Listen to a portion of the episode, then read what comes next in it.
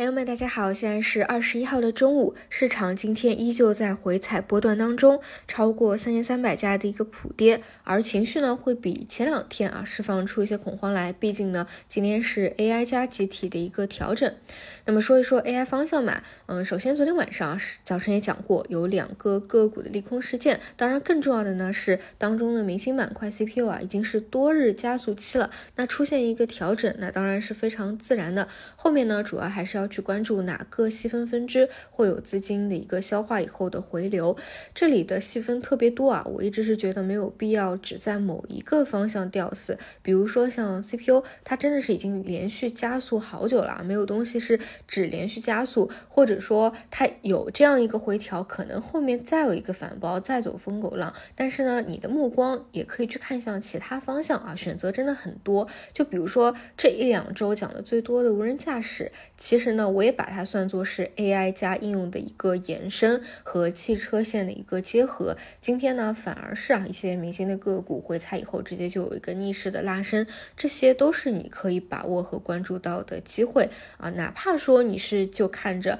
通信光模块的，也可以去看一看其他的光芯片啊等等啊，这是我的一个观点。那么应用端呢，后面也可以继续看啊，尤其是那些消化一波以后还能够拉升起来的头部企业啊，无论是排照。啊，还是二季度业绩啊，都算是一个催化点。如果我们市场保持万亿的环境，资金在 AI 内部呢也会做切换，比如说高低切啊，比如说算力和应用之间的切换啊，这些我们就边走边看嘛。那这里呢一定要注意啊，对于高位的那些方向啊，一定是看图说话，我觉得比较重要啊。有的东西你涨起来，它真的就会直接给你一直涨下去，而跌了呢也不一定就跌下去啊，它可以给你做一个反包。但是啊，一旦是什么破位的下杀，又没有明显壁垒的啊，都已经是在顶。部放量的，它要是真的结束了，它也可能真的就结束了。所以呢，还是要有一定看图的功力在的。同时呢，就是这里想给大家讲啊，就是过去啊，作为一个新能源的大周期，如果你是深度参与的话，其实对很多东西应该会对过去的细分行业做一个对比标。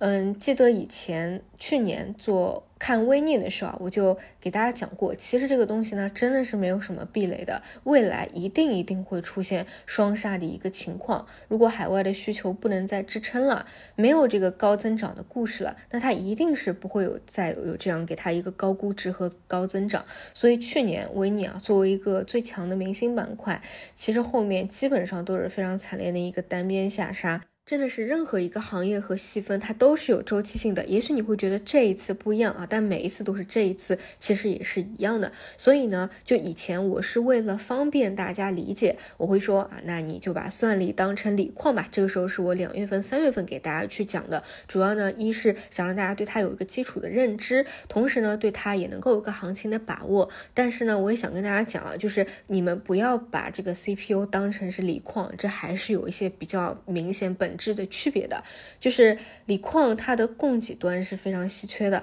但是光模块它要扩扩产还是比较容易的，所以呢，你不能把这个明星板块的 CPU 和锂矿这样绑定起来。甚至啊，它会有点像 PVDF 啊，我的意思就是它的扩产其实是容易的啊，所以在它上升期的时候，你当然可以说啊，它现在比较好有赚钱效应，但是一旦这种结束了，一定是要去当心一点的，好吧？这个就不多说了。那么今天啊，一个是汽配板块啊，还有无人驾驶的板块，汽车线还是比较不错的。但说实话，我不认为是 AI 加今天调整了，所以这个方向才跷跷板起来了。之前两者是两。良性的轮动的都是可以一起上涨的啊，没有这个跷跷板的关系。除此以外呢，电力方向出现了一个拉升。前两天给大家讲过，电力板块回调到六十日线啊，这里是有一个反抽的可能性在的啊。然后这里也确实是企稳反弹了。不过呢，呃，因为它调整的时间还不够充分啊，所以我估计这里先是一个短期的反抽吧。后面能不能够走反弹波段，还是要时间去消化一下的。